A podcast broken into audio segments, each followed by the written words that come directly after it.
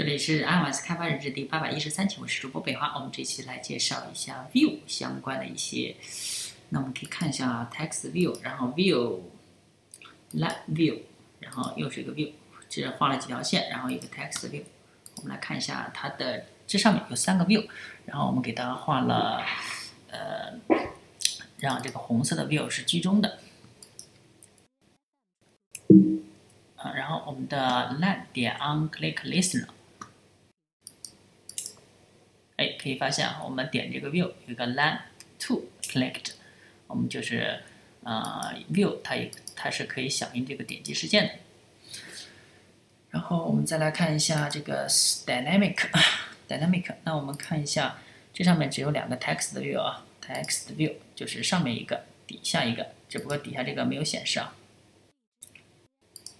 底下这个是目前它是文字是空的，就是它没有显示文本。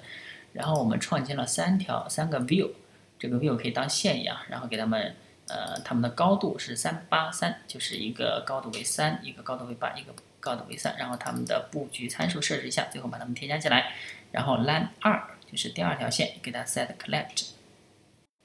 呃，其实这个就是呃我们可以把这个 view 啊当成它的分隔线，就是呃给它设置那个分隔线而已。OK，那这一期就到这儿啊，大家可以关注新浪微博、微信公众号、推特账号 iOS 第八 G，，也可以看一下博客 iOS 第八 G 点 com。